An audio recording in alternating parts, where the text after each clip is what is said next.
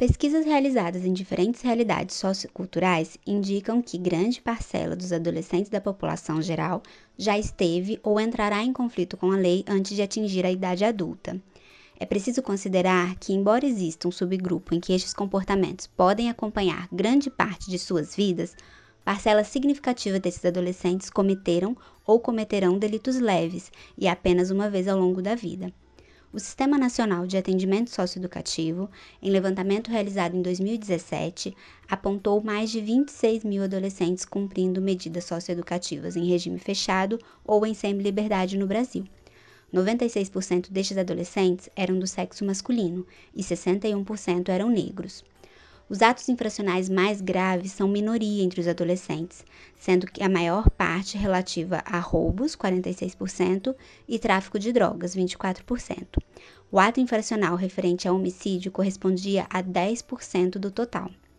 Ao olhar para estes e outros dados, é possível perceber que a maior parte destes adolescentes são meninos negros, de classe baixa e de periferia, o que evoca reflexões acerca da maior vulnerabilidade dessa população. A desigualdade social é um dentre os inúmeros fatores de risco para o envolvimento de adolescentes com condutas em desacordo com a lei. Um fator que pode atuar como proteção ou como risco nesse aspecto é o sistema familiar, que exerce um papel fundamental importância no desenvolvimento do adolescente. No episódio de hoje, vamos conversar um pouco sobre adolescentes em conflito com a lei e as relações com a família. A primeira questão que se coloca é: qual é a melhor nomenclatura a ser utilizada? Em diversos países, o termo delinquência juvenil é utilizado para se referir a esse fenômeno. No Brasil, o termo foi substituído, desde o Estatuto da Criança e do Adolescente, por ato infracional. Aqui, entende-se que essa substituição foi necessária, já que os termos delinquência e menor infrator reduziam o adolescente ao delito cometido, ao invés de compreender este delito como um comportamento, que muitas vezes é pontual. Além disso, esses termos foram assumindo na nossa realidade uma conotação estigmatizante, principalmente entre profissionais como policiais e juízes, mas também na sociedade em geral, referindo-se a um grupo específico que passa a ser condenado pela pobreza e pela cor da sua pele. Bem-vindos ao Família na Ciência, o podcast que propõe discutir, do ponto de vista científico, diferentes temáticas que envolvem esse sistema complexo e diversificado que é a família. Eu sou Andrese Silva e estou aqui com Laura Carnot, que vai conduzir comigo o episódio O Ato Infracional e a Família, em que discutiremos aspectos relacionados a adolescentes em conflito com a lei e suas famílias. Para falar sobre esse tema, convidamos as professoras Maria João Leote de Carvalho e Ilana Lemos de Paiva. Bem-vindos ao Família na Ciência. A professora Maria João é doutora em Sociologia pela Universidade Nova de Lisboa, Portugal, socióloga do Centro Interdisciplinar de Ciências Sociais, docente na Universidade Nova de Lisboa pela Faculdade de Ciências Sociais e Humanas membro da International Sociological Association e uma das fundadoras das seções de Sociologia do Direito e da Justiça em Sociologia da Infância da Associação Portuguesa de Sociologia. Ela é bolsista de pós-doutorado apoiado pela Fundação para Ciência e Tecnologia na área de delinquência e criminalidade juvenis. A professora Ilana é doutora em Psicologia Social, docente associada do Departamento de Psicologia da Universidade Federal do Rio Grande do Norte, coordenadora do Observatório da População Infanto-Juvenil em Contextos de Violência, membro da Rede Ibero-Americana para a Docência e Investigação em Direitos da Infância e membro da Associação Nacional Rede de Pesquisadores e Pesquisadoras da Juventude Brasileira. Atua principalmente nos temas de juventude, seletividade penal e criminalização da pobreza, direitos humanos de crianças, adolescentes e jovens, psicologia e políticas sociais. Para a gente começar, a gente queria pedir para vocês contar um pouquinho de vocês mesmas, além do currículo acadêmico, o percurso com esse tema que é tão relevante. E aí eu queria começar com a Maria João, para você contar um pouquinho do seu percurso. Muito obrigada, Laura e Andrés, e também professora Helena. É um prazer estar aqui a, a partilhar a minha experiência, uh, que começou muito longe da academia, ou seja, o meu interesse pelo tema dos jovens e o ato infracional uh, começou quando eu, há, há, já há mais de 30 anos, comecei a minha carreira como professora primária, professora de escola alimentar, e fui colocada pelo Ministério da Educação numa instituição correcional aqui nos arredores de Lisboa. foi aí que eu me confrontei pela primeira vez com o tema da delinquência e comecei a fazer investigação precisamente por ser uma área que exige um outro conhecimento, exige a atualização de conhecimentos, exige muito de quem quer intervir com responsabilidade e com o sentido de provocar alguma mudança ou contribuir a alguma mudança para, para a vida destes jovens. Ao longo de 16 anos eu trabalhei nesta instituição de jovens, eh, que é agora o, Centro Educativo Padre António de Oliveira em Caxias, e tive a oportunidade de acompanhar a mudança toda da legislação em Portugal, das leis, eh, em que passámos de um sistema eh, em que não havia direitos da criança, em que não havia um conjunto de princípios e garantias atribuídas aos jovens, e temos agora um sistema, penso que mais à frente poderemos falar, um sistema de justiça mais moderno e centrado numa preocupação sobre a educação dos próprios jovens que cometem os atos infracionais. Por isso eu fui trabalhando, fui fazendo pesquisa, fui fazendo a minha carreira também ao longo da investigação, fiz mestrado em Sociologia também nesta área, sobre as trajetórias de vida dos jovens que chegavam ao sistema de justiça. E depois de 16 anos eu voltei à minha escola em bairros em bairros que são bairros sociais, eh, de política de habitação social, que correspondem a uma política de habitação em Portugal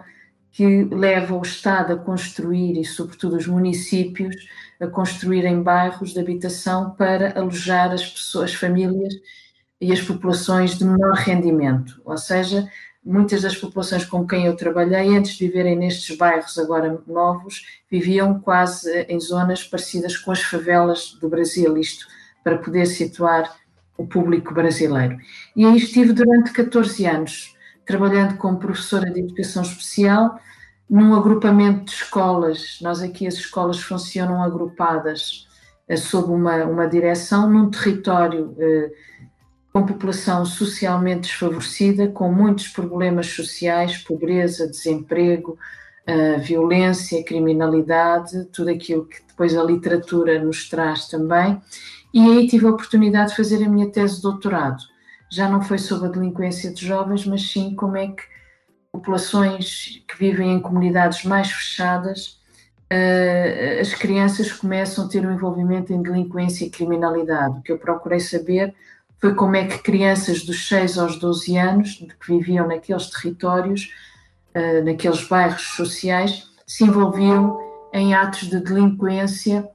e se envolviam em atos de criminalidade. E aí depois temos muito a falar sobre a família. Eu utilizei metodologias participativas, penso que este é um aspecto também importante, a necessidade de darmos voz a quem são estas crianças, a quem são estes jovens rotulados também como delinquentes pela sociedade, uh, e, e, pronto, e depois poderemos falar um pouco mais das conclusões. Atualmente eu já não estou a lecionar como professora no Ministério da Educação, porque estou há três anos a fazer investigação de pós-doutorado na área da Sociologia, com uma bolsa da Fundação para a Ciência e Tecnologia, precisamente na área da delinquência juvenil e da criminalidade juvenil, dos jovens e dos jovens adultos também. Uh, paralelamente, eu fui tendo aqui alguma outra experiência também no âmbito da proteção à infância. Estive numa comissão de proteção de crianças e jovens, que são comissões locais que atuam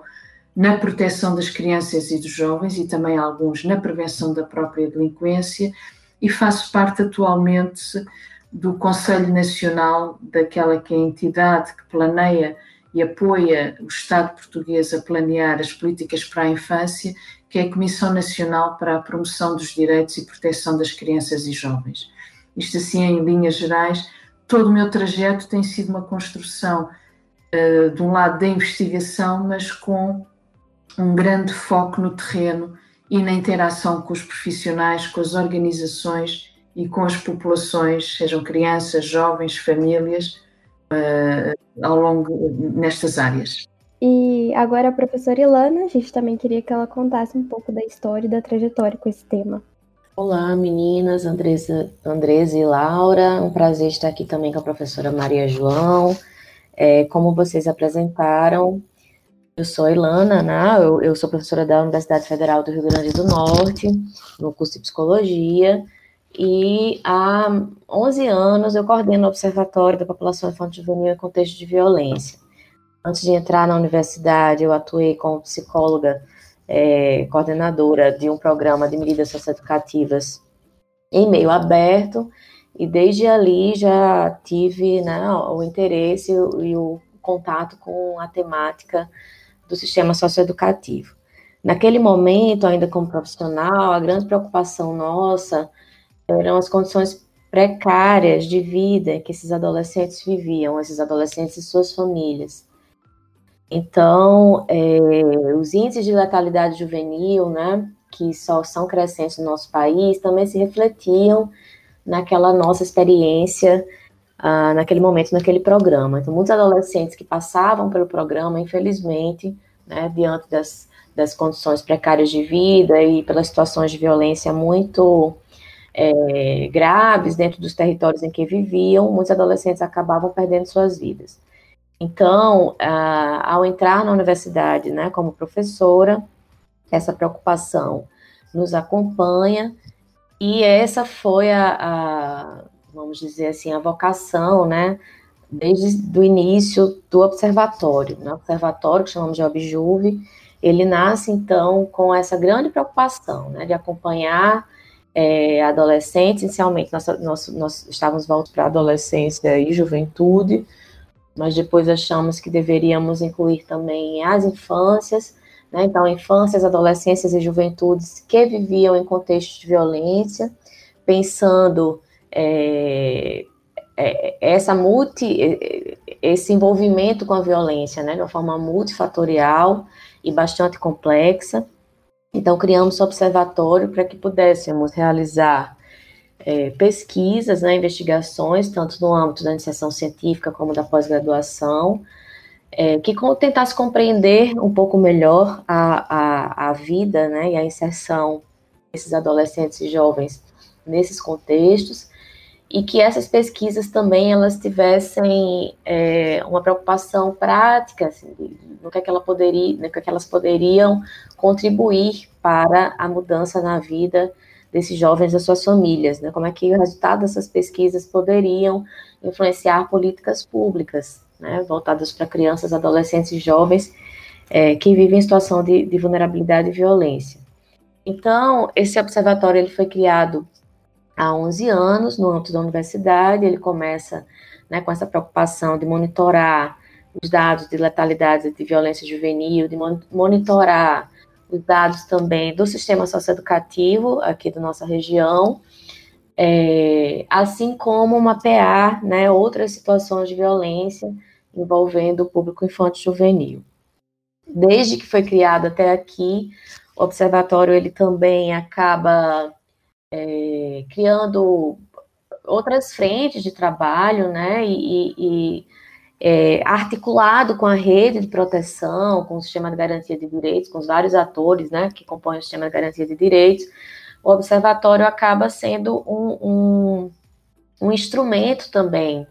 né, de defesa de direitos de crianças, adolescentes e jovens aqui na, na nossa região. É, então, participamos de vários espaços né, de, de, controle social, é, de comitês de monitoramento, violência, é, já fizemos várias inspeções também no sistema socioeducativo aqui do Estado, é, relatórios de, de, de, monitoramento após denúncias de violações de direitos, de casos de tortura, enfim, temos aí uma trajetória ao longo desses 11 anos de uma luta bastante árdua né, em defesa dos direitos de crianças, adolescentes e jovens. Então, em linhas gerais, né, eu acho que, que a minha trajetória, uh, ela se confunde com a trajetória do observatório, em linhas gerais, é um pouco esse o nosso trabalho desde então. Nossa, incrível o currículo, tanto da professora Maria João quanto da professora Ilana. É uma honra estar com duas especialistas é, no tema que tem tanto, com certeza, para contribuir com essa discussão com a gente. Começando, é, professora Ilana, aqui no Brasil, a gente utiliza a nomenclatura ato infracional para nos referir à conduta de adolescentes em desacordo com a lei correto? A senhora poderia explicar para a gente um pouco como que se define esse fenômeno, esse fenômeno, o que, que o caracteriza? Ah, então, com uh, o, o, advento do Estatuto da Criança e do Adolescente na década de 90, o Estatuto ele tenta romper né, com a ideia anterior né, do Código de Menores, em que crianças e adolescentes eram vistas, como sabemos, como objetos de intervenção do Estado. Né? Então, crianças e adolescentes é, em situação de vulnerabilidade não eram consideradas sujeitos de direitos, né? É, como, como sujeitos em condição peculiar de desenvolvimento, né? Mas como sujeitos completos, mesmo dentro de uma fase especial de desenvolvimento. E a lógica menorista era uma lógica bastante punitiva, coercitiva né, e de controle é, diante de crianças, adolescentes e jovens que se encontravam em situação de vulnerabilidade, vulnerabilidade social. Com o advento do Estatuto, na, na, em 1990, né, é, isso também em consonância com a promulgação da Constituição Federal, em que os direitos sociais eles são ampliados no nosso país, crianças e adolescentes são vistos agora como sujeitos de direitos, né? O princípio é, da proteção integral, a, da prioridade absoluta, da condição especial de desenvolvimento, passam a reger, né, a atenção voltada para crianças e adolescentes no nosso país. Isso é muito importante porque é uma, uma, uma mudança de paradigma muito forte. Então, passamos de uma lógica punitiva, coercitiva e de controle para uma lógica de proteção integral, né? uma lógica muito mais preventiva, é, que visasse a, a, a interrupção de, de, possíveis trajetórias infracionais, né? a partir da proteção integral, das condições propícias para o desenvolvimento saudável e seguro de crianças e adolescentes no nosso país. Então, o estatuto ele é dividido entre medidas de proteção, quando crianças e adolescentes não, não é, é, têm os seus direitos né, garantidos, encontram com algum, se encontram com algum direito violado, e as medidas socioeducativas, né, rompendo com aquela lógica é, apenas punitiva e coercitiva, a medida socioeducativa ela traz uma discussão é, que é preciso responsabilizar os adolescentes a partir de uma outra lógica, uma lógica socioeducativa, justamente porque esses, esses adolescentes, né, é, então, só para deixar mais nítido, adolescentes a partir de 12 anos de idade no Brasil são responsabilizados quando cometem algum ato infracional que seria algo análogo ao crime, né, no Código é, Penal dos Adultos. É, mas não chamamos, então, de crime, mas de ato infracional, e não chamamos de, de pena, né, mas de medida socioeducativa. Considerando toda essa mudança de paradigma e considerando que a, um adolescente, né, ao chegar ao envolvimento um ato infracional, isso quer dizer que muitos direitos foram violados anteriormente, né? E que Estado, família e sociedade falharam em muito nessa trajetória para com esse adolescente. Então, a partir daí, né, é preciso pensar uma responsabilização que considere é, a, a, a restituição, vamos dizer assim, desses direitos, né, o acesso efetivo desses direitos para esses adolescentes. Só para dar um exemplo, tem muitos adolescentes que chegam ao sistema socioeducativo e que nem registro de nascimento possuem né, o que nos faz dizer que a primeira vez que o Estado chega para muitos desses adolescentes é quando esse adolescente já está né, no sistema socioeducativo. Então, é muito problemática a situação, evidentemente que o envolvimento com o ato fracional ele é multifatorial e é complexo,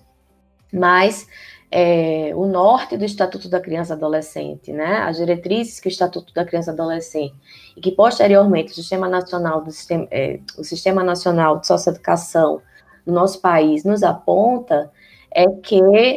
é, as, as medidas socioeducativas elas precisam trabalhar o adolescente de forma integral, né, visando o acesso a direitos, visando o fortalecimento das suas relações familiares e de suas relações com as suas comunidades. Acho que é um pouco disso. É, em Portugal, é, nos parece que não é usado esse termo, e a gente gostaria que a professora Maria João nos explicasse qual é a nomenclatura utilizada e se há alguma diferença em relação aos dois termos. Sim, eu gostei muito de ouvir a professora Ilana por que há muitos princípios que são comuns aos dois países. A terminologia pode ser diferente, mas há aqui questões de base, esta base dos direitos e, sobretudo, pensar que há uma história nesta área de tratar crianças e jovens que estão acusados. Em Portugal, nós não falamos de ato infracional, mas sim da prática de facto qualificado pela lei penal como crime. Tal como no Brasil, não temos também a noção de crime abaixo dos 16 anos, e aquilo que temos é medidas e também não chamamos pena,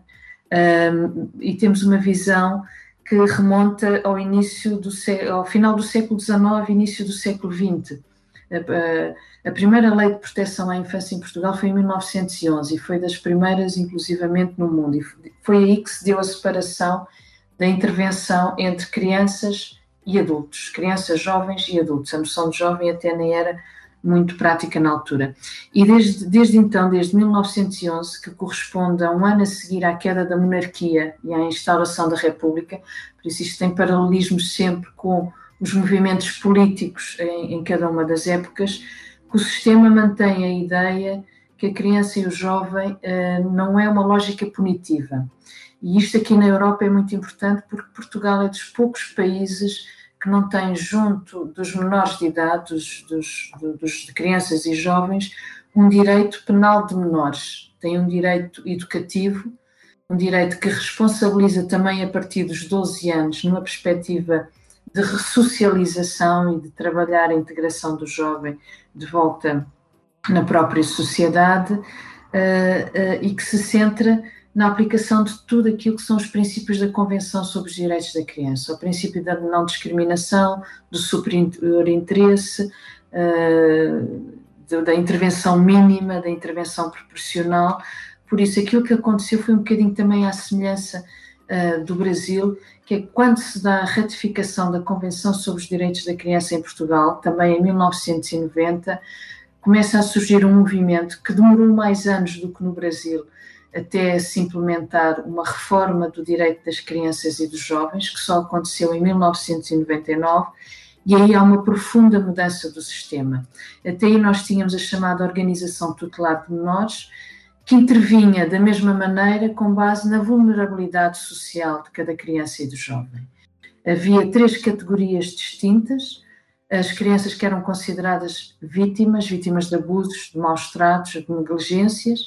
Depois havia uma outra categoria na lei chamados uh, os pré-delinquentes ou paradelinquentes, isto numa visão que assentava à época em que à medida que começavam a surgir alguns sinais de risco que passavam pelo abandono da escola, pela situação na altura classificada de vagabundagem, de vadiagem, uh, quase que haveria uma carreira delinquente e depois então os delinquentes. E o grande problema da lei em Portugal até 2001, que é quando entra um novo sistema, é que toda a intervenção era feita da mesma maneira junto de, das crianças, ignorando aquilo que, que, a professora Helena já chamou a atenção, é isto são temas muito complexos,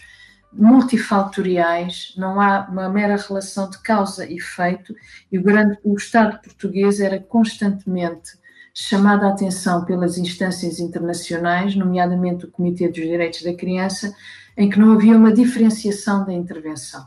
Ou seja, o que estava em causa era essencialmente um fenómeno de vulnerabilidade social, de pobreza, e havia toda uma seletividade da justiça e da intervenção social que selecionava e intervinha sempre junto daqueles que eram os mais vulneráveis do ponto de vista socioeconómico. Em 1999 há então uma, uma forte alteração, há duas novas leis e há uma separação, há uma clara separação em duas leis, uma que é a lei de proteção de crianças e jovens em perigo, até aos 18 anos, e que qualquer criança ou jovem que esteja no território português e que esteja identificada numa das situações de perigo previstas na lei,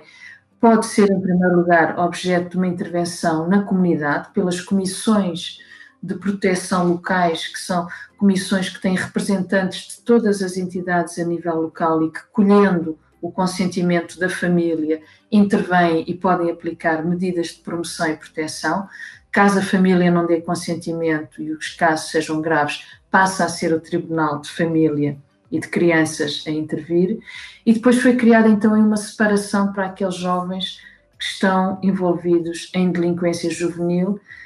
que é a Lei Tutelar Educativa, só o seu nome também já diz, é uma lei que realmente continua a manter uma visão tutelar da intervenção com, com os jovens, mas cujo princípio é educativo. E aplica-se aos jovens que entre os 12 e os 16 anos sejam acusados ou estejam envolvidos na prática de factos qualificados pela lei penal como crime. Mas a lei ainda é mais restritiva, porque é entendido, e a literatura científica mostra-nos isto, é que grande parte da delinquência acaba por ser uma pequena delinquência, que quase faz parte ou que está associada também ao desenvolvimento do que é a adolescência. Daí que a lei tutelar educativa só pode ser aplicada aos casos de delinquência mais graves. Eh, então, está na própria lei definido um conjunto de pressupostos, eh, nomeadamente da responsabilização educativa, mas que tem que corresponder primeiro a uma avaliação muito forte diagnóstico do jovem, que pode ter vários patamares consoante depois a medida que se queira aplicar, as medidas tutelares educativas, que correspondem às medidas socioeducativas aí no Brasil, e a mais grave é a privação de liberdade, e para ser uma, uma medida, por exemplo, de privação de liberdade num regime fechado, o jovem tem que ter 14 anos e tem que ser sujeito a uma avaliação psicológica forense, uma perícia sobre a personalidade, para que se verifique que aquele jovem, além da prática do ato que já em si foi grave, ele também no seu desenvolvimento tem necessidades daquilo que a lei designa as necessidades de educação para o direito, ou seja, da educação para a norma e para a inclusão social. Uh, nós temos aqui diferentes terminologias. Temos, se calhar, algo diferente em relação ao Brasil e que é um problema, é que nós temos uma maioridade penal aos 16 anos, ou seja, a justiça juvenil termina uh, a sua intervenção, pode, pode ter intervenção até aos 21 anos, mas é para os jovens que praticaram os fatos entre os 12 e os 16, e a partir dos 16 ele é considerado adulto e está no sistema e é objeto de intervenção pelo sistema penal, tal como um outro adulto. E esse é um problema porque é uma violação em termos da Convenção sobre os Direitos da Criança, na medida em que os jovens de 16, 17 anos, quando condenados aí já a uma pena de prisão, acabam por cumprir essas penas uh, em prisões de adultos. E essa é uma discussão que nós temos aqui em Portugal. Agora, basicamente, nós temos uma evolução que assenta e cujo grande marco foi a ratificação da Convenção sobre os Direitos da Criança. Uh, sendo, e eu gostaria muito de salientar isto, ao contrário do resto de quase todos os países europeus, a visão não é punição. Aliás, Portugal nunca teve uma visão da punição de crianças ou jovens, era uma lógica até 2001 meramente assistencialista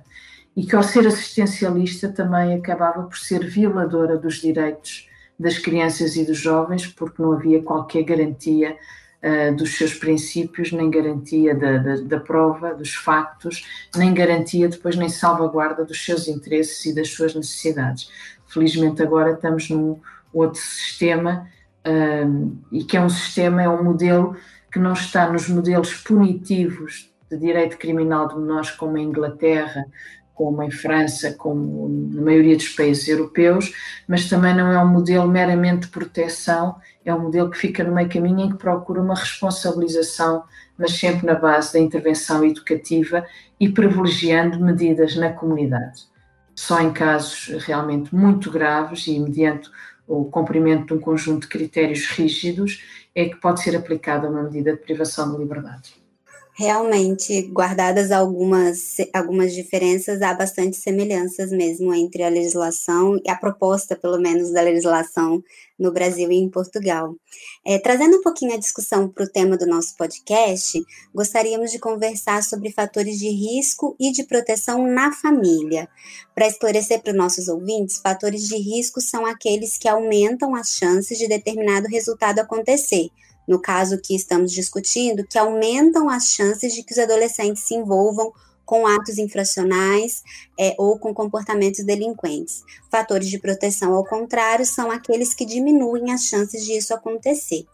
Professora Maria João, quais são, segundo as pesquisas, os aspectos sociais de famílias que atuam como fator de risco ou de proteção para o envolvimento de adolescentes com esses comportamentos? É, bem, em primeiro lugar, nós temos, e na, na, na investigação há mais de um século, que se verifica que uh, a família tem sido vista como uma das mais importantes variáveis associadas à delinquência.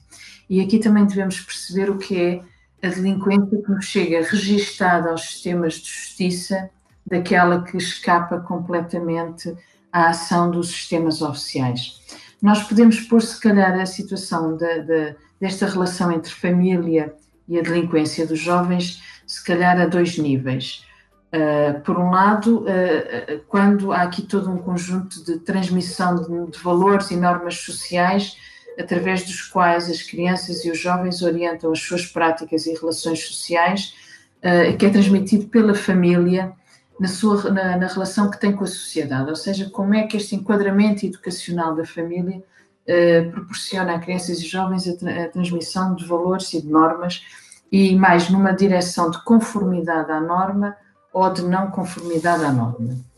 E por outro lado, também temos a ver como é que a família exerce o seu controle social eh, sobre os seus membros e, eh, e na relação dos seus membros. E, e, aí temos que considerar, se calhar, um conjunto de fatores muito diversos, que ora podem ser risco, ora podem ser proteção, eu já vou um bocadinho mais à frente, mas que têm a ver com a estrutura e a organização interna da família, com os laços estabelecidos, a natureza da relação entre pais e filhos, quer a nível da supervisão parental, mas também dos estilos educativos, a gestão de conflitos na família. Uh, no fundo, há todo um conjunto de, de, variáveis que podem interferir como fator de risco ou fator de proteção, mas que têm de base é o contexto de socialização das crianças e o contexto entre pais uh, e filhos. Eu, no âmbito das pesquisas que tenho feito, e remeto muito para, para a minha tese de, de doutorado, uma das questões que ficou muito evidente é que quando falamos de fatores de risco e de proteção, nós cada vez mais nos vemos confrontados, dada a mudança social e, sobretudo, aqui em Portugal, neste momento, é dada toda a evolução tecnológica. E se nós pensarmos crianças e jovens neste momento, um dos principais contextos de socialização, se não o mais importante, é o que se passa nos ambientes digitais, e, a família aí pode ou não estar presente, tem a ver com Aquilo que às vezes é fator de risco para uma criança e um jovem, para o outro que está ao lado, é fator quase de proteção. E eu, na minha tese de doutoramento, confrontei-me com algumas situações de famílias. Uma das conclusões foi precisamente que as crianças mais envolvidas em delinquência e em violência, e aqui já passávamos para uma violência grave, uh, com contornos mais graves nos territórios onde eu estive a analisar, vinham de famílias ou seja, estavam reportadas a um conjunto de famílias que era a própria família que estava ela toda envolvida em práticas de delinquência ou de criminalidade e por isso o modelo de referência daquela criança e do jovem era um modelo mais de não conformidade. Poderia haver relações fortes de vinculação, inclusivamente entre pais e filhos, mas toda a norma, entre aspas, para aquela família era construída uh, numa forma de desvio perante o que é a norma social dominante ou perante o que é a prática dominante. Por isso temos aqui como primeiro fator de risco é que modelo também é que constituem os pais e filhos. Depois, dentro também das pesquisas que tenho feito, verificava nestes, uh, quer no doutorado, mas não só, nós às vezes estamos perante famílias em que a criminalidade e a violência, e aqui temos que olhar isto de uma forma estrutural, olhar muito para o que é a organização social, o que, é que são os problemas estruturais de cada sociedade. Era a transgeracionalidade da delinquência e do crime, tal como a transgeracionalidade da pobreza. Eh, eu trabalhei já com famílias em que intervenho junto da terceira geração envolvida em delinquência e em crime e acabam os filhos por reproduzir o que os pais, por sua vez, fizeram, mas os pais já, por sua vez, também estavam a reproduzir o que os seus pais tinham feito, e por isso há toda uma intervenção do sistema de justiça que acaba quase por ser seletiva, mas reprodutora da própria delinquência e da criminalidade numa perspectiva mera de reprodução social. Sabemos claramente, e isso a, a, a literatura é muito forte, que os primeiros anos de vida são decisivos na, na, no desenvolvimento de uma criança e, sobretudo, na estabilidade e na construção daquilo que são os alicerces para um desenvolvimento integral, equilibrado, uh, forte e sustentado do ponto de vista da vinculação. E sabemos quando olhamos para as trajetórias, nomeadamente de crianças e jovens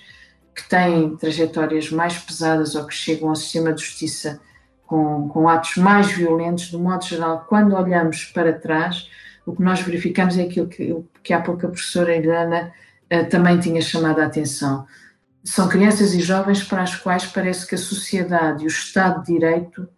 poucas vezes existiu, porque são tantas as perdas e tanta a, a, a não conformidade no que deveria ser uma trajetória de criança que realmente se vão sucedendo perdas e desvinculações e rupturas sucessivas, acima de tudo, rupturas nos laços sociais uh, que vão acontecendo. Verificamos como é decisivo o papel da mãe e do pai. Nos estudos que eu tenho feito, muitos destes jovens entrados no sistema de justiça, o pai praticamente é uma figura ausente, desde muito cedo na vida de, destas crianças e dos jovens, e é algo que uh, acaba por ser também uh,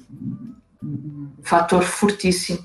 de risco. Agora, nós temos que olhar toda esta ligação entre risco e proteção não de uma forma determinista, porque corremos aí sim o risco, perdoem-me de dizer, de tentar, quase enquanto interventores, eh, mas enquanto académicos temos essa responsabilidade, colarmos os rótulos e pensar todos aqueles que estão associados a mais fatores de risco eh, têm, vão quase de forma eh, muitos dos profissionais no terreno olham para eles, ah, eles vão ser delinquentes. E a nossa questão é, nós cada vez mais, se calhar, devemos deslocar o foco do risco e da proteção, mas sim para as necessidades. O que é que cada criança e jovem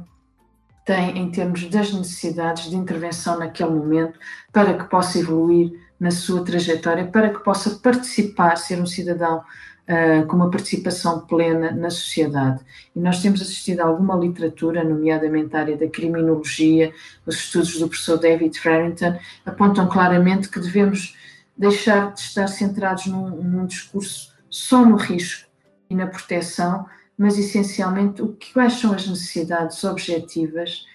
e para isso precisamos de diagnósticos muito fortes. Eu se calhar ficaria aqui agora nesta primeira parte, depois podemos voltar mas uh, é aquilo que, que se afigura dizer neste momento. E nós temos dados científicos sobre características psicológicas de adolescentes e de suas famílias que podem proteger ou aumentar o risco do envolvimento com os atos infracionais ou comportamentos delinquentes. Acho que a professora Maria João já tocou em pontos super importantes, né? É, e esse deslocamento, né, que ela coloca da discussão do risco e proteção para as necessidades é algo fundamental. E também o cuidado com as rotulações, né, que, que essa discussão sobre risco e proteção acabaram criando uh, sobre essas famílias, né? Então, eu acho que, só complementando, que a professora Maria João já abordou a questão uma forma muito completa, é, não podemos deixar de pensar essa família de forma diversa, né? Não, não, não um modelo único. É, e aí, pela minha experiência, tanto profissional quanto como pesquisadora, junto a esses adolescentes, a vinculação desses adolescentes com suas famílias, adolescentes que cumprem medidas socioeducativas, é, é muito forte, né? E aí a gente pensando famílias de forma diversa, na maioria das suas famílias apenas uh, monomarentais, né, com apenas as mulheres, as mães como como responsáveis por essa família, alguns adolescentes que também já têm suas próprias famílias, já são pais, enfim. Então a gente tem que pensar família de uma forma muito ampliada quando falamos em adolescentes é, que, que cumprem medidas socioeducativas. E aí, com relação ainda a essa discussão de, de, fatores de risco e proteção, né, é inegável a gente pensar que a família, ela nem sempre configura esse lugar esperado de apoio, de cuidado, de proteção para os filhos, né? Que muitas crianças, adolescentes, é, vivenciam situações familiares é, de abandono, né, de, de, violência. Então, essa, essa é, ideia, né, base naturalizada de que a família é um lugar de proteção, ela muitas vezes acaba caindo por terra. E, e isso é, é, bastante complexo, que, por outro lado, a gente não pode ignorar as condições concretas de vida e a falta, né, que a professora Maria João menciona,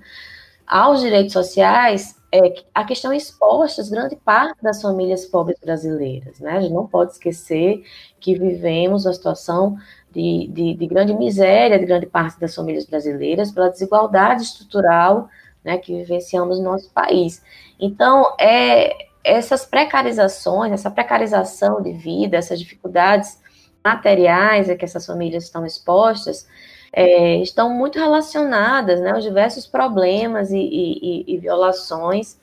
é, que essas famílias vivenciam também nas suas relações internas, né? Então, nesse sentido, é fundamental o investimento e articulação de políticas sociais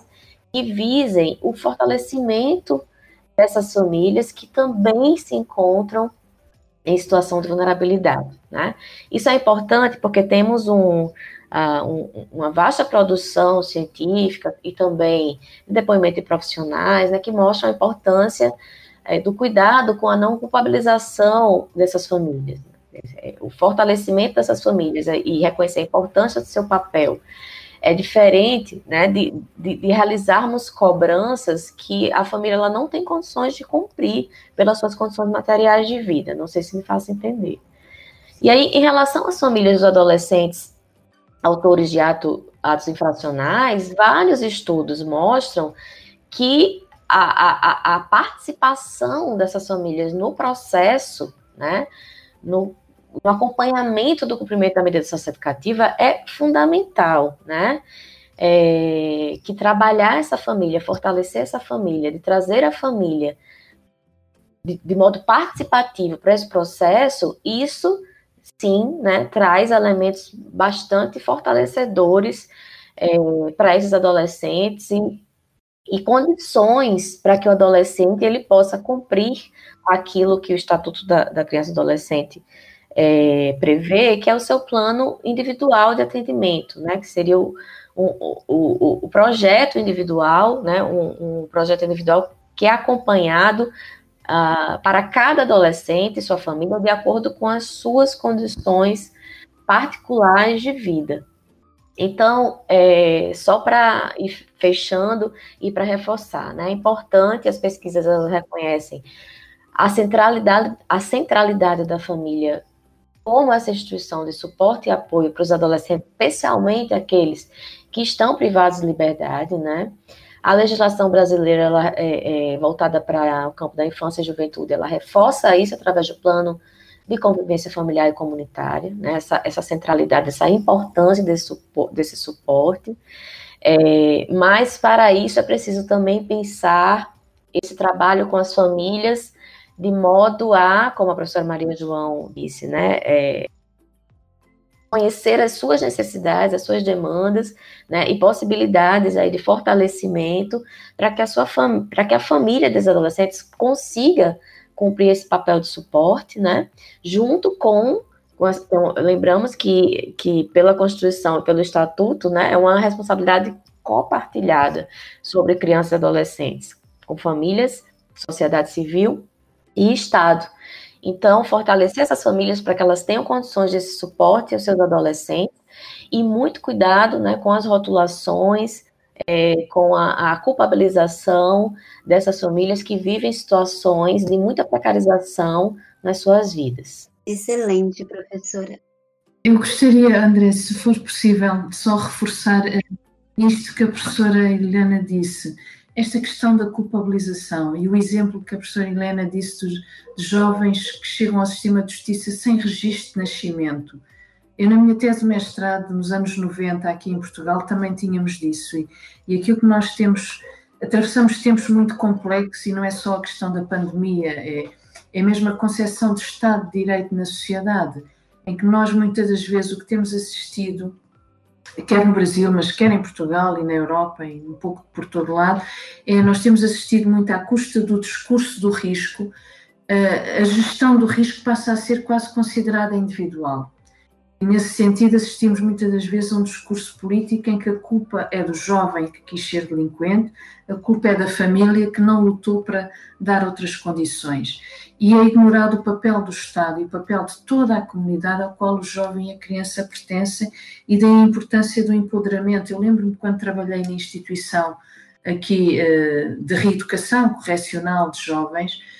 é, é dramático como para alguns dos jovens, mesmo já na fase da nova lei, da lei tutelar educativa, no regime fechado, era a primeira vez que eles tinham alguém de referência a interessar-se por eles. Como é que, que, nós nos devemos questionar, enquanto investigadores, enquanto comunidades, é como é que a privação do direito mais sério, que é o direito à liberdade, acaba por ser a primeira, eh, a primeira etapa normalizadora no acesso a bens e direitos básicos na vida de crianças e jovens, que já levam para trás 12, 13, 14, 15 anos. E isso continua a acontecer um pouco por todo o mundo, em alguns países um pouco mais, noutros menos, mas é uma questão fundamental. E só reforçar uma outra questão relativamente à intervenção com as famílias. A lei portuguesa o que prevê é uma intervenção muito focada no jovem. Então, quando é em privação de liberdade, é muito centrada no jovem e é dado pouco espaço à família pode manter-se uma intervenção com a família. Agora, quem está no sistema de justiça tem que pensar que a família para aquele jovem se calhar corresponde a três níveis, e isto podem ser três níveis contraditórios e às vezes que causam grande sofrimento nos jovens. O primeiro nível que é o da avaliação real da família, aquela a família vista numa perspectiva funcional, até pelos técnicos, que está descrita nos relatórios, mas que pode de todo não coincidir com o ideal de família que cada criança e jovem tem acerca da sua família. E que, mesmo tendo sido uma família, por exemplo, maltratante, abusadora, que não quis saber da criança, daquela criança e do jovem, a verdade é que é aquela a sua família. E estas crianças e jovens, e é um sinal de, de saúde mental, defenderem e terem um ideal de, de família que vão criando, vão construindo e que pode ser completamente disparo do que é a família na realidade. E essa é uma intervenção fulcral a ter no sistema de justiça e que às vezes é uma das maiores necessidades, é o empoderamento, o fortalecimento das famílias, mas desta relação entre criança e do jovem, de tentar criar um patamar de equilíbrio. E, sobretudo, há uma terceira dimensão, que é aquela que era muito importante e que nós trabalhávamos muito, que é pensar estas crianças e jovens no sistema de justiça vão ser a constituir as suas próprias famílias. E cada vez mais num mundo em que temos já não temos um modelo de família tradicional, que essa também é uma dificuldade da intervenção, porque às vezes as políticas sociais estão ainda focadas só para o modelo clássico de família tradicional, pai, mãe, filhos, quando neste momento todo o conjunto temos uma diversidade de modelos familiares, de relações na família, de dinâmicas, de estilos de comunicação, de educação, mas é tentar ajudar esta criança e o jovem também a começar a reconstruir-se por dentro, internamente, e a reconstruir-se e a projetar-se na família que gostará ou que gostaria de ser. Pai é que eles gostariam de ser, quem é que gostariam de ser, que família gostariam de ser, porque isso ajuda ao jovem também a ganhar, a fortalecer-se, a descobrir-se a si próprio e é algo fundamental. Uh, só queria acrescentar este ponto. Excelente, professora. Obrigada pela contribuição. Muito, muito boas reflexões. É, professora Ilana, a professora Maria João contou um pouquinho já como que os serviços de atendimento funcionam para adolescentes que cometeram né, esses atos que aqui no Brasil são chamados infracionais. É, conta um pouquinho para gente, para os nossos ouvintes, como funcionam os serviços de atendimento aqui no Brasil. Bom, é, segundo o Estatuto da Criança e do Adolescente, nas medidas socioeducativas elas têm uma, uma elas vão, né, desde medidas mais uh, leves, vamos dizer assim, até a restrição e privação da liberdade, né? Então temos é, medidas de, de, reparação ao dano, é, até a própria remissão, né, da, da, da medida mas temos também as medidas socioeducativas de, em meio aberto e de restrição e privação da liberdade, como eu comentei. As medidas socioeducativas em meio aberto, elas devem, é, elas devem ser acompanhadas né, nos territórios dos próprios adolescentes. Então, o Centro de Referência em Assistência Social, que é um serviço né, da política da assistência social aqui no Brasil, uh, que existe aí desde o do, de meados do, do, início dos anos 2000, a consolidação da política de assistência e a criação desses serviços, né, do Centro de Referência, o CRAS, do Centro de Referência Especializado, o CREAS, é, que devem acompanhar famílias, é, e o CREAS, então, deve ser o responsável, deve haver uma equipe específica, né, dentro do CREAS, que acompanha adolescentes em cumprimento de medidas socioeducativas em meio aberto, que pode ser a prestação de serviço à comunidade ou a liberdade assistida, né. É, esses programas em meio aberto, por estarem nos territórios, né, por não retirarem a convivência dos adolescentes a, das suas famílias, das suas comunidades, da escola, né, são fundamentais. Esses serviços, eles, eles precisam ser olhados com bastante atenção, né, porque eles devem ser prioritários, lembrando que o Estatuto coloca que a privação de liberdade, ela deve acontecer apenas em caráter excepcional, né, quando o adolescente coloca realmente uh, em risco a vida de alguém, é, e de uma forma o mais breve possível, né? Por isso que essas, essas discussões sobre a redução da idade penal, como colocou a professora Maria João, elas são muito importantes, são muito complicadas e estão sempre voltando. É muito importante que a gente sempre coloque os riscos, né? É, tanto do aumento do tempo de privação de liberdade, quanto também a redução da idade penal pensando que o período da adolescência é um período muito curto, né? Então, quanto mais tempo esse adolescente ele passa é, privado do convívio familiar e comunitário, né, mais dificuldade ele vai ter a chamada, né, reinserção comunitária. É, então são, são, são esses os serviços, né? Os municípios eles são responsáveis por acompanhar, né, através dos CREAS ou de serviços especializados, os adolescentes que cumprem medidas socioeducativas em meio aberto, né, e os estados são responsáveis por acompanhar os adolescentes é, que estão em restrição ou privação de liberdade, né, ou em semi-liberdade ou em privação de liberdade. Essas unidades de restrição e privação de liberdade, elas também deveriam é, obedecer né, aos princípios socioeducativos que estão lá no ECA e no SINASE. Infelizmente, é muito difícil uh, uh, essa realização efetiva de socioeducação, né, de uma socioeducação, em um ambiente privativo de liberdade. A própria, o próprio ambiente né, de privação de liberdade carrega é, uma série de questões, de culturas institucionais, né, que se assemelham a uma lógica do sistema prisional do adulto, que é muito difícil de romper. Então, por isso que, mais uma vez, eu reforço a importância é, das medidas socioeducativas em meio aberto serem priorizadas, né, e serem olhadas com bastante atenção, é, para que elas realmente possam contribuir para a interrupção da trajetória dos atos infracionais dos adolescentes, sem que haja né, necessidade que esses adolescentes sejam privados de liberdade. Interessante saber como esses serviços funcionam. E nessa, nessa linha, é, a gente queria saber como tem se dado atendimento ou envolvimento da fami das famílias nesses casos aqui no Brasil. Então, eu, o, tem uma questão aí que a gente já mencionou, né? A professora Maria Joana falou de uma forma bastante completa sobre isso. É, a respeito da culpabilização das famílias, né? De que modo esses profissionais têm dificuldade de trabalhar essas famílias, tendo em vista uh, é, é, essas, essas, esse histórico né, de culpabilização, como a gente já mencionou largamente aqui hoje na nossa conversa. Então, é, romper essa lógica da culpabilização, ela é um passo bastante importante para que o trabalho com famílias do sistema socioeducativo ele seja efetivo, né? Então, chamar a família à participação no processo é, só será possível, né, se a gente rompe com essa lógica de culpabilização. Eu digo isso porque os próprios familiares têm relatado, né, nas nossas pesquisas e, ações, é, que muitas vezes têm dificuldades, né, com, com a participação no processo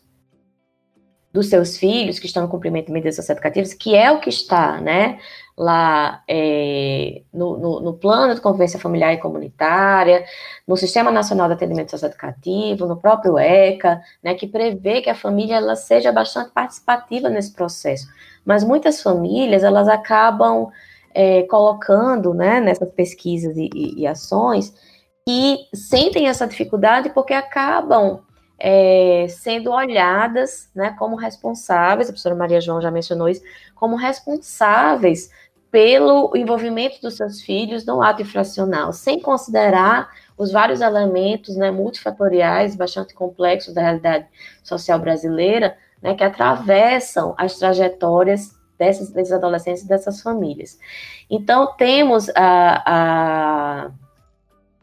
a perspectiva, né, a diretriz de trabalho com as famílias muito bem pavimentada nesses planos, né, que já mencionei aqui, mas eu considero é, que ainda há um grande trabalho a ser feito pra, para que aquilo que está previsto nos planos possam realmente acontecer, né, para que o, o trabalho, tanto nas medidas em meio aberto, nos CREAS, como eu mencionei, é, como, como nas unidades de privação de liberdade, restrição e privação de liberdade,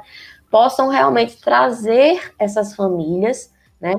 para a, a participação, para que, que haja um trabalho é, conjunto, de maior parceria junto aos profissionais dessas unidades. A gente tem uma experiência que não vai dar tempo a gente né, detalhar aqui, mas uma experiência muito interessante aqui no Sistema Socioeducativo do Estado do Rio Grande do Norte. Isso foi um projeto de extensão nosso, com reverberação, uma dissertação de mestrado, é, em que é, é, fizemos um, um, projeto de extensão de participação das famílias no processo socioeducativo, né, em que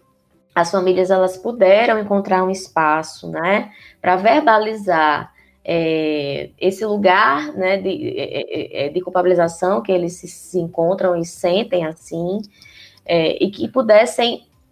compreender melhor, né, o, quais são os direitos que seus filhos têm, o que é que significa o processo de cumprimento de medida socioeducativa, é, quais são as dificuldades de acesso à justiça que essas famílias têm, é, bem como qual é o seu papel, né, mediante todo esse processo. É, e, e essa, essa responsabilidade compartilhada, essa responsabilização compartilhada, né, com os adolescentes, com as instituições, né, e com o Estado de uma forma mais ampla. Ainda para você, professora Ilana, como a professora Maria João e você, você mesmo disse, é, há uma culpabilização né, da família e um estigma é, em relação a, aos adolescentes e à família. Os adolescentes cometem atos infracional e delinquente. E uma pergunta que a gente queria fazer é como a gente pode intervir para combater esses estigmas de culpa, culpabilização da família, que às vezes é muitas vezes centrada na figura materna. É muito importante essa pergunta, né? Porque eh, nós estamos lidando aí com uma série de questões, uma série de questões estruturais, né? A gente está falando, como você muito bem colocou, né, famílias que é, têm as mulheres, né? Aí como principais responsáveis pelo sustento dessas famílias, é, em uma sociedade que ela é estruturalmente machista, né, que essas mulheres já, já sofrem bastante culpabilização aí durante esse processo, simplesmente por serem mulheres. É, essas famílias geralmente são famílias também é, de pessoas negras que vivem em periferias, né, em situação de bastante dificuldade material, então que também estão imersas aí em, em uma situação de racismo estrutural, né, que vivemos no nosso país. Então, as, a, os estigmas, rótulos e culpabilizações também é, advêm de toda essa estrutura, né, é, desigual e de opressões que vivenciamos no nosso país. Eu, eu, eu estou dizendo isso porque é importante pensar historicamente no nosso país, a gente tem a criminalização, que chamamos né, de criminalização das famílias pobres no nosso país, o que leva a uma criminalização da juventude pobre no nosso país, né? O que traz, então, é, uma série de dificuldades que eu já comentei, é, de trabalho com essas famílias, muitas vezes por parte das equipes, né? Que também convivem com esses estigmas e esses rótulos. Então, acho que, respondendo de uma forma mais é, objetiva, é preciso, primeiramente, reconhecer essas estruturas de, de, de opressão, de seletividade, né, do nosso sistema de justiça, que não é diferente do sistema de justiça juvenil, é, que enreda aí essas famílias, esses adolescentes, é preciso reconhecer, né, todas essas estruturas aí, uh, para que haja um olhar diferenciado, né, para essas famílias, para esses adolescentes, pensando é, no que a professora Maria João também já colocou, que, que é preciso é, é, desfocar a visão, né, de, de, de uma ideia do, de um um perfil criminoso, um perfil delinquente, né, para pensar o ato infracional a partir das suas é, várias questões que o envolvem, né, sua, sua, sua, perspectiva multifatorial realmente. E aí, olhando dessa forma, né, a partir dessas estruturas, olhando de uma forma crítica para o envolvimento desses adolescentes com esse ato infracional, eu acho que é possível quebrar algumas barreiras, né, que se colocam no trabalho com as famílias. Eu acho que esse é um primeiro passo. E aí o segundo passo é, é através do, do, plano individual de atendimento, né, trazer a família para perto dessa construção, né, vendo quais são as suas, as suas necessidades, pensando também em estratégias de trabalho participativas, metodologias aí participativas, é, sempre com vistas ao fortalecimento né, familiar e comunitário desses adolescentes. Professora, é Maria João, especificamente, a gente se, tem se deparado frequentemente com a associação é, entre um suposto aumento no envolvimento de adolescentes com comportamentos infracionais ou delinquência e mudanças que vêm ocorrendo nas famílias, muito nessa ótica de culpabilização é, que as senhoras estão comentando, é, por exemplo, a maior inserção das mulheres no mercado de trabalho, e há uma, uma tendência é, geral de, de associar esses fenômenos. A gente queria que a senhora comentasse, na sua perspectiva, se de fato tem aumentado esse, a delinquência, os atos infracionais, e se teria alguma relação com essas mudanças que as famílias vêm passando nas últimas décadas. Bem, é, em primeiro lugar, é, mais do que nós ficarmos restritos só a saber se há um aumento ou não dos dados, porque uma coisa são os dados oficiais da delinquência, a criminalidade, que é registado oficialmente. Outra coisa é aquilo também que os inquéritos de delinquência autorrevelada nos, nos mostram e que nos revelam que a maioria dos jovens, em algum momento da sua fase da adolescência, esteve envolvido numa quebra de norma ou na prática uh, de um delito. Uh, situando uh, aqui em Portugal e um pouco mais na Europa, aquilo que assistimos no. Nós, em primeiro lugar, temos um problema grande em Portugal, que é cada vez temos menos crianças e jovens. Desde, e é, nos últimos 40 anos, após os anos de ditadura, aquilo que nós assistimos é uma profunda transformação da sociedade portuguesa, em que há menos crianças, menos jovens, e Portugal é dos países mais envelhecidos do mundo. Há todo um conjunto de transformações que não é da família, mas é na sociedade, quer seja a entrada das mulheres no mercado de trabalho, e é bom dizer que as mulheres portuguesas são, entre as mulheres europeias, as que passam mais tempo fora de casa, com mais horas de trabalho, e também ainda assente, apesar do grande progresso que já houve, ainda há muitas desigualdades do ponto de vista dos vencimentos, desigualdades de género. Eh, nós temos é, é, é toda uma questão demográfica em que uh, uh, as crianças que existem são cada vez mais um bem raro em Portugal e ainda esta semana saíram dados em que uh, a própria substituição das gerações já há mais de uma década que não é possível, mas cada vez mais temos famílias só de um filho único e, e neste momento é, é cada vez menos. Se não fosse a população imigrante, e esse é outro aspecto em que muitas das vezes a imigração é vista como negativa, mas no caso português, se não fosse uh, os movimentos migratórios de vinda para Portugal, geralmente com famílias que têm mais filhos, nós teríamos ainda menos crianças. Agora, eu penso que nós não podemos estabelecer uma relação de causa e efeito. Temos é uma transformação muito grande uh, na Europa e em Portugal, e esse é um dos objetos de estudo e, e, temos muito pouco conhecimento, temos uma grande transformação do que é a delinquência nos dias de hoje, especialmente pela entrada e pela uh, as práticas nos meios digitais, utilizando a internet, as redes sociais. Eu posso dizer que há, há, por assim dizer, quase uma democratização da delinquência e nós assistimos a lei tutelar educativa em Portugal é uma lei que uh, tentou também e tem vindo a tentar ultrapassar os mecanismos tradicionais de seletividade da justiça e por isso também é comum nós termos jovens privados de liberdade, até oriundos de famílias de origem social diferenciada, e com as práticas digitais o que nós temos, eh, eh, as práticas delinquentes com as tecnologias, o que nós assistimos é uma entrada de, ehm, de jovens, por exemplo, bons alunos, bem integrados socialmente, mas que estão envolvidos em práticas de delinquência grave, através da internet e das redes sociais. Isso eu estou,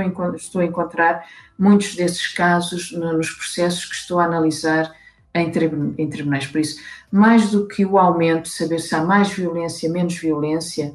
eh, porque nós estamos restritos a, a, apenas àquilo que é o registro da polícia, e em Portugal, nos dois últimos anos,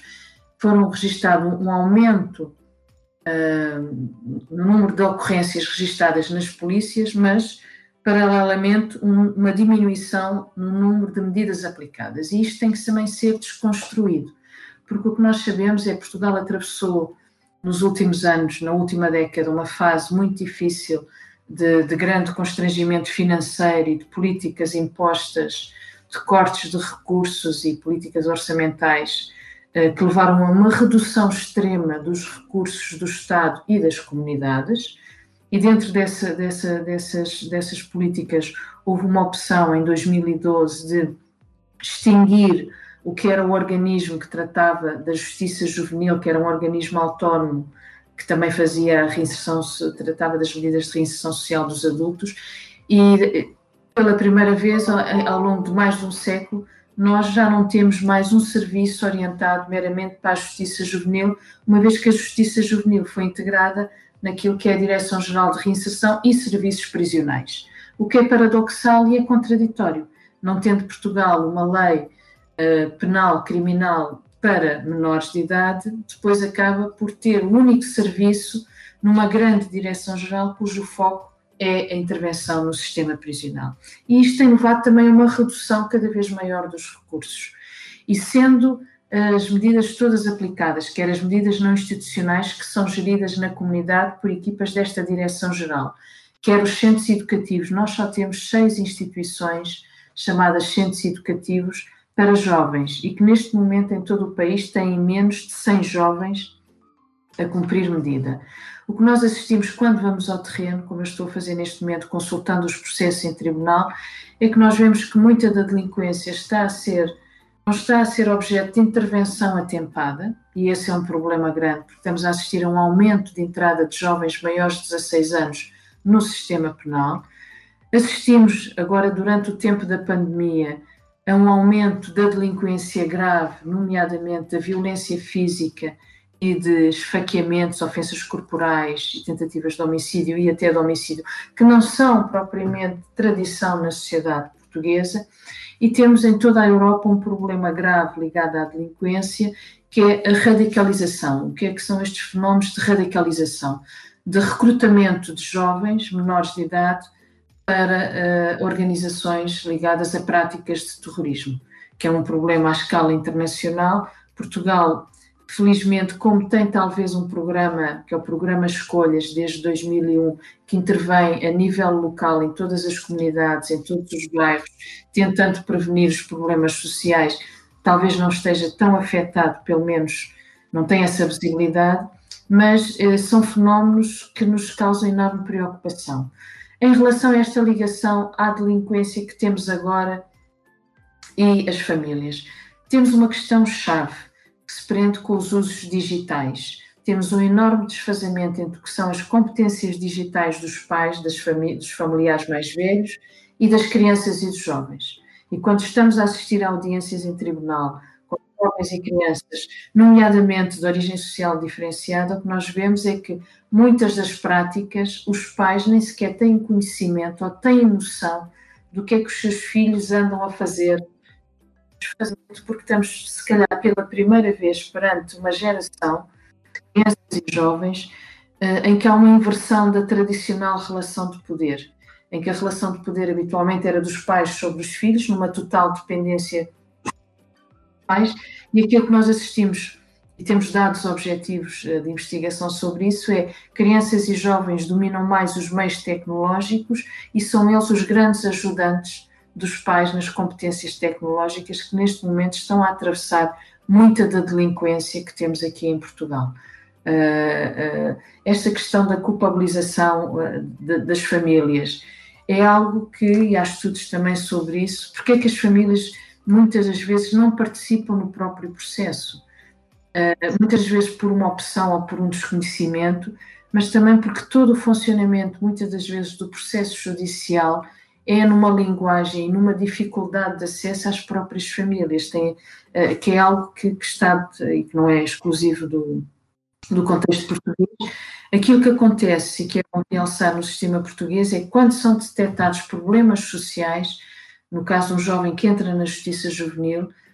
uh, pode ser acionado um processo de promoção e proteção, de medida de apoio aos pais para se tentar empoderar esses mesmos pais no trabalho com o jovem. Agora temos um problema de país, que é a base económica. Temos uma escassez de recursos.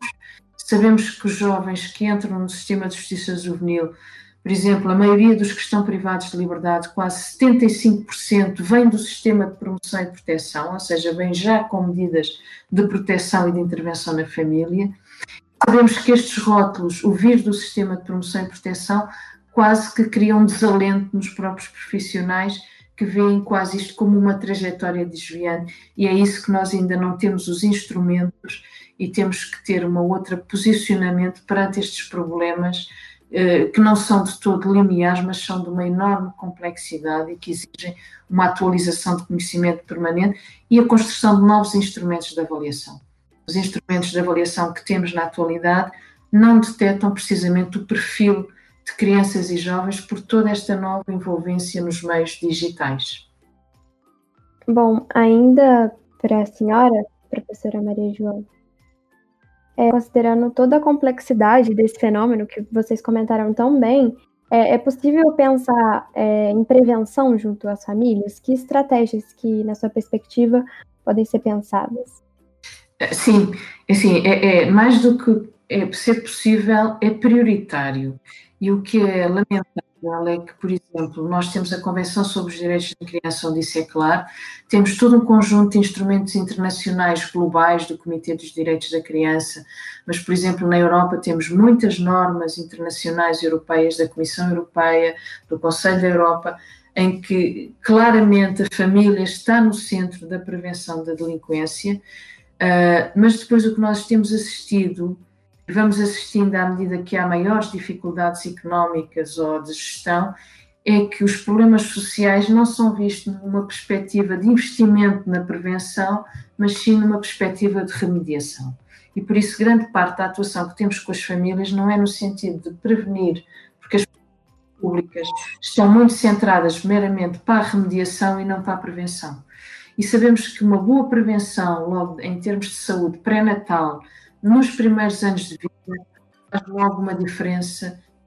eh, significativa no desenvolvimento de trajetórias positivas. Temos que ter também políticas que acentuem os princípios de igualdade. Por exemplo, igualdade no acesso à educação, mas não é uma mera igualdade no acesso, tem que ser na permanência no sistema educativo. É decisivo e aí as questões de género,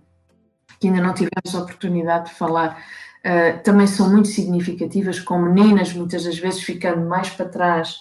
uh, do que propriamente os meninos, uh, e por isso nós, nós, nós sabemos que temos que ter políticas que invistam na prevenção. Temos no caso português um exemplo que eu acho que é um programa que vem desde 2001 e que nasceu precisamente de um caso de delinquência que deu origem, esteve associada às próprias mudanças das leis em Portugal, de um assalto gravíssimo violentíssima, uma atriz de telenovela numa autoestrada, com um grupo de jovens de 14 e 15 anos, e a partir daí foi feito um programa identificando os territórios em Portugal, agora devo dizer, Portugal é um país muito pequeno, eh, então comparado com o Brasil é, é, é totalmente diferente, em que foi possível fazer a identificação em todo o território português quais os territórios, quais os bairros onde há mais problemas sociais de desemprego, de pobreza, de criminalidade, de violência, de baixas qualificações escolares. E o que é que este programa fez? Este programa começou por constituir equipas a nível local, consórcios, entre as várias entidades, a intervir localmente. E é, criou-se uma rede a nível nacional, o programa foi crescendo é um programa cujo modelo já foi importado, nomeadamente para a América Latina, para a Argentina, para o Chile, penso também para o Uruguai, e é um programa que se centra em tornar ativos e participativos os próprios jovens, porque é muito o empoderamento dos jovens e os próprios jovens também tornarem-se quase mentores na própria comunidade, tornarem-se referência e identificar as necessidades concretas de cada comunidade. Por exemplo, numa das comunidades, o problema era as mães saíam à noite para trabalhar, trabalho noturno, não tinham com quem deixar as crianças e os jovens. Nesse bairro foi criada uma rede de amas noturnas, para que as crianças pudessem permanecer na família, mas as mães também pudessem trabalhar. Uh, outras questões, por exemplo, muita intervenção nas escolas. As escolas são passos de socialização fundamentais. Nós temos que prevenir o abandono escolar. Portugal, na Europa, altas taxas de abandono escolar, apesar do grande progresso que fez nas últimas décadas, e depois o fenómeno das desigualdades estruturais na pobreza, o combate à pobreza infantil, mais agora em tempo de pandemia, em que estamos muito preocupados, pelo menos aqui, com as medidas e com o teletrabalho, com o estar online, mas a parte significativa e mais vulnerável da população não está online. Por isso, há princípios básicos de ações que têm de ser ações locais, conjugadas com os princípios globais, mas que centradas nas pessoas. Tem que se cuidar de quem cuida, dos profissionais, também investir no acompanhamento e na supervisão dos profissionais. Agora, as pessoas têm que ser elas próprias capacitadas para desejarem a mudança e para serem acompanhadas nessa mudança, independentemente das escolhas que façam. E aquilo é não pensar que nós temos um ideal de trajetória para aquela pessoa, a pessoa tem que ser ajudada na sua construção. E, e isto são, são, são fenómenos cujos resultados, os impactos, muitas das vezes demoram até mais de uma geração. E o problema é, em termos de opção política, estamos muito centrados em resultados imediatos, em resultados assentes no lucro e na eficácia. As populações são olhadas numa perspectiva de eficácia e lucro económico e não numa perspectiva de uma prevenção que requer um trabalho continuado e não cortes em políticas e mudanças uh, a toda a hora e, e, em que a sensação depois é que estamos sempre a recomeçar e, entretanto, crianças e jovens, muitos deles já ficaram para trás. Brasil, professora Ilana, em que a gente tem a especificidade de uma enorme desigualdade social, delimitando significativamente as possibilidades de muitas famílias, a senhora brilhantemente destacou antes, a gente tem um território bastante ampliado. Que tipo de programas de prevenção é possível pensar, tanto a nível micro quanto em perspectiva de políticas públicas para enfrentar essa questão? Perfeito, Andresa. Então, eu acho que é importante recuperar algo que eu já mencionei, que é um marco fundamental né, nas políticas públicas brasileiras voltadas para o público infantil juvenil, é justamente o Plano Nacional de Promoção, Proteção e defesa do direito de crianças e adolescentes à convivência familiar e comunitária, né? Então é esse plano, é, é com esse plano que a atenção à infância e adolescência no nosso país é, rompe né, com aquela cultura de institucionalização né, de crianças e adolescentes que foi muito forte na nossa história, na história do nosso país. Né, crianças foram é, institucionalizadas por muitos, muitos motivos, né, desde a ideia das crianças é, abandonadas, é, entre aspas, a, aos adolescentes considerados delinquentes, aí também entre aspas, né? Então, essa cultura da institucionalização, ela sempre foi muito forte uh, no nosso país, e o plano de, de convivência familiar e comunitária, ele vem justamente para romper com essa cultura de institucionalização, né? E, e, justamente partindo do reconhecimento da importância da proteção integral, né? Que é preciso é, que a criança e o adolescente eles sejam prioridade absoluta, né, e sejam protegidos integralmente, assim como a, da indissociabilidade do desenvolvimento da criança e do adolescente, do adolescente, da convivência com a sua família e a sua comunidade, né? Então, partindo do plano de convivência familiar comunitária, é, diversos serviços e ações estratégicas já foram pensadas né, para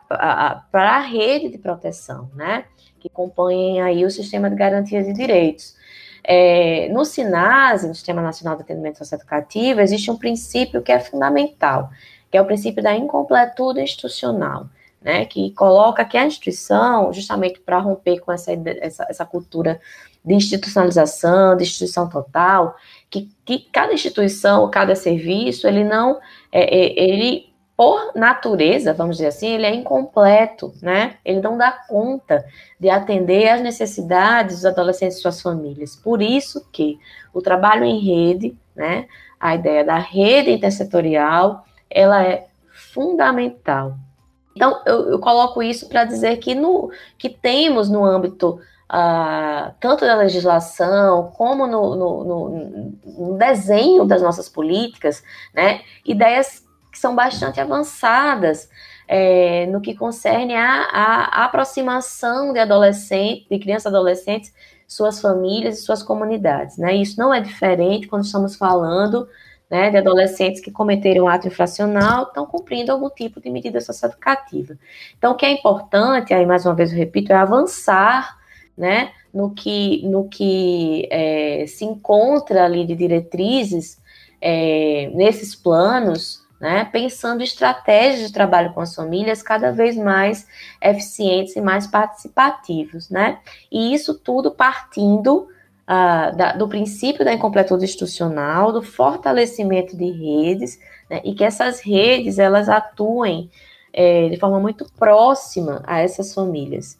E aí, quando eu falo de, em rede, né, eu, eu, eu penso aqui, a gente não tem tempo também para aprofundar essa discussão de rede, mas eu, eu falo aqui a partir de uma ideia ampliada de rede, né, de pensar redes uh, formais e informais também, que podem dar suporte a essa família, né, que podem é, fortalecer essas famílias para que elas possam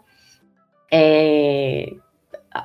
trabalhar junto né, com, com, com as instituições, é, com os serviços, é, nesse, nessa ruptura aí da trajetória é, infracional, né, na prevenção é, do envolvimento com atos infracionais, é, na ampliação de perspectivas, de outras perspectivas de vida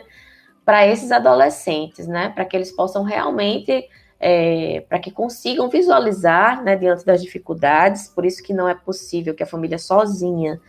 uh, atue nesse sentido, mas para que, que, que o, o adolescente ele realmente possa visualizar um plano, o seu PIA, né, que é o plano individual de atendimento, é, de uma forma execuível, que não seja algo distante e impossível, né, de realização para esse adolescente e para essas famílias. Então, o trabalho em rede, aí junto às famílias, nos territórios, é fundamental. Excelente, professora. A gente supera a visão objetificante, né? Como se fosse um objeto de intervenção.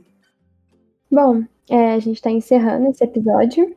E eu queria saber se as senhoras gostariam de dar algumas palavras finais, primeiramente a professora Maria João e em seguida a professora Ilana. É,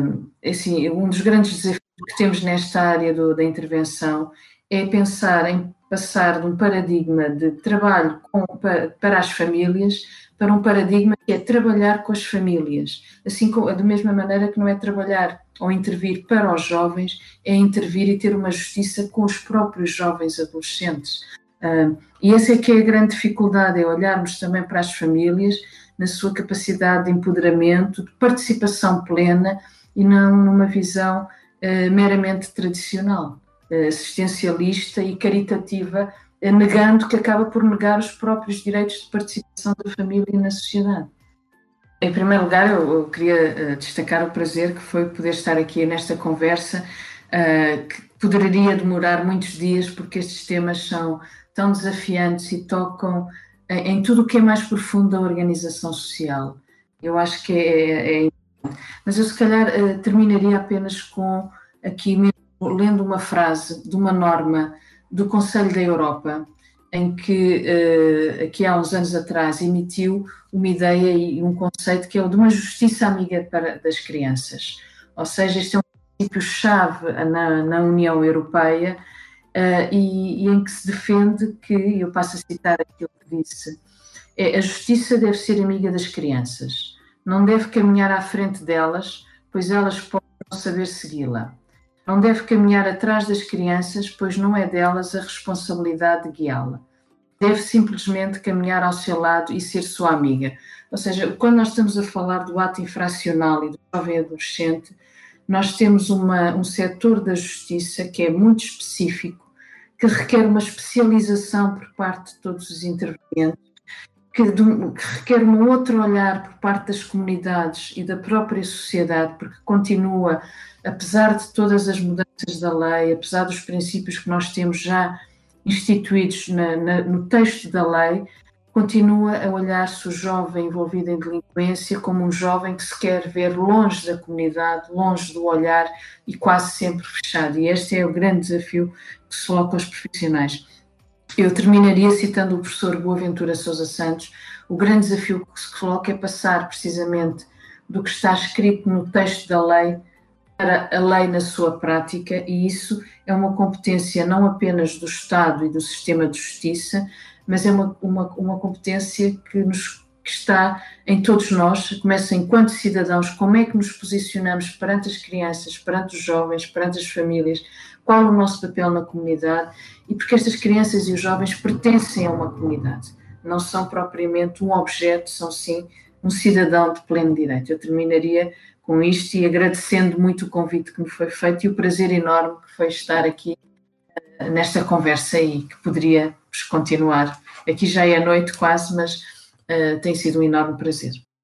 Bom, eu também queria agradecer muitíssimo o convite, dizer que é um tema que é, nos é muito caro aqui para o Observatório, né? Então é um prazer enorme poder participar, aprender muito aqui também com essa conversa com a professora Maria João.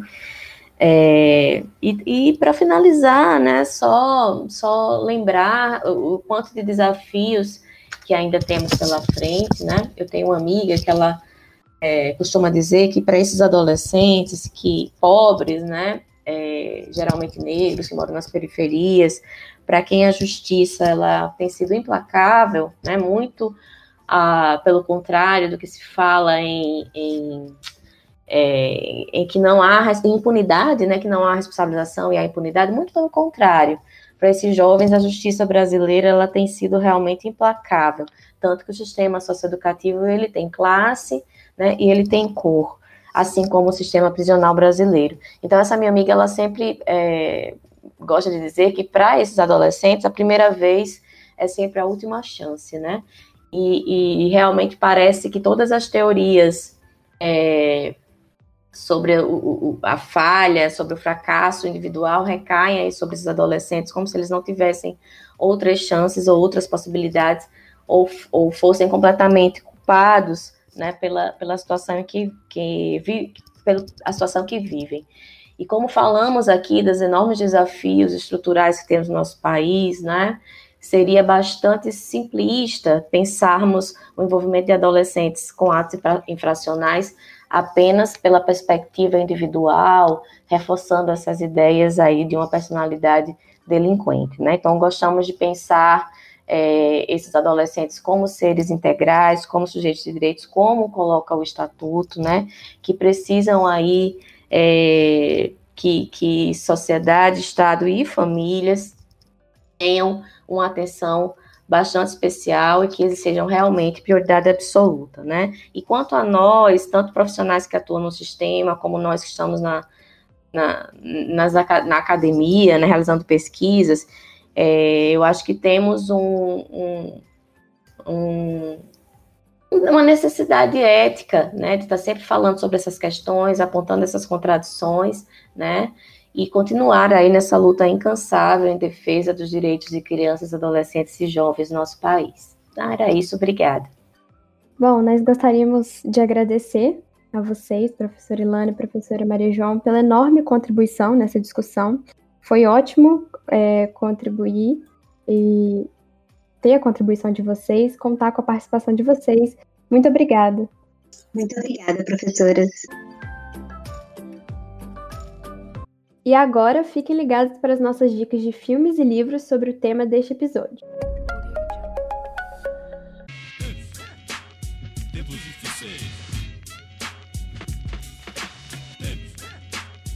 O primeiro filme que recomendamos é O Contador de Histórias, dirigido por Luiz Vilaça e lançado em 2009. Baseado em fatos reais, este filme conta a história de Roberto Carlos Ramos, caçula de 10 irmãos, nascido numa favela em Belo Horizonte no fim da década de 70. Escolhido por sua mãe para viver na FEBEM, uma instituição anunciada pelo governo como oportunidade para aqueles que viviam na pobreza, Roberto é avaliado como irrecuperável ainda no início da adolescência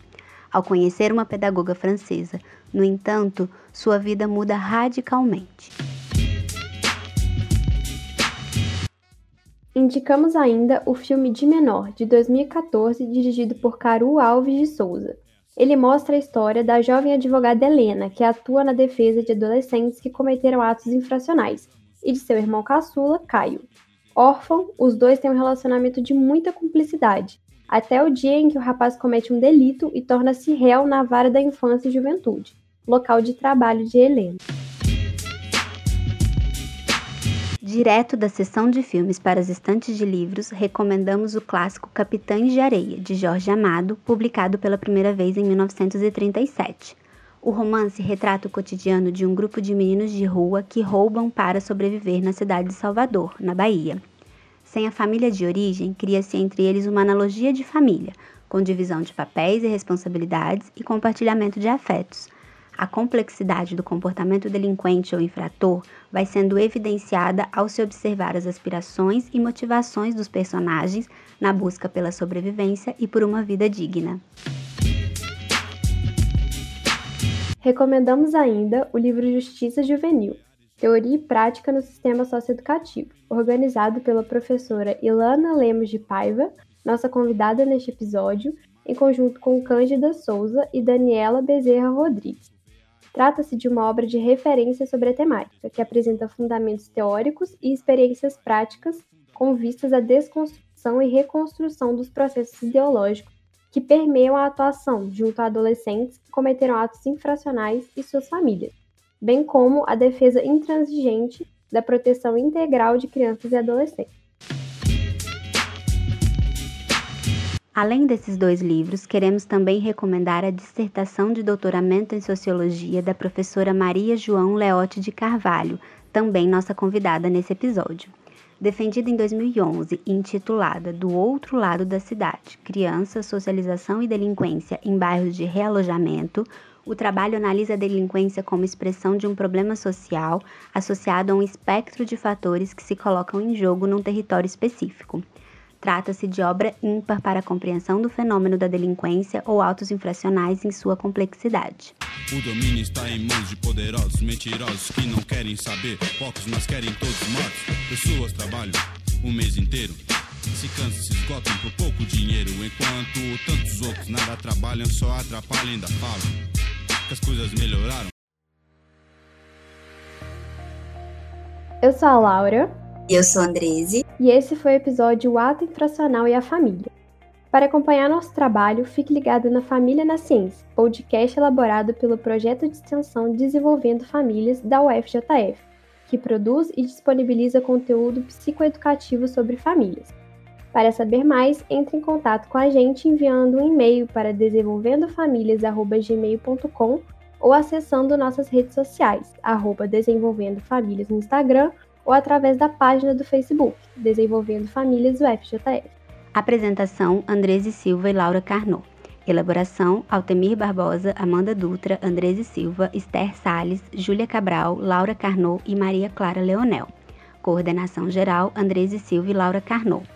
Você ouviu trechos da música Tempos Difíceis, composta por Ed Rock e Kylie J e interpretada por Racionais MCs. A capa deste episódio contém uma arte do tipo grafite, pintado em uma rua de Vancouver sem autoria identificada. Se você conhece o artista, nos avise para que possamos dar os devidos créditos a essa magnífica obra de arte.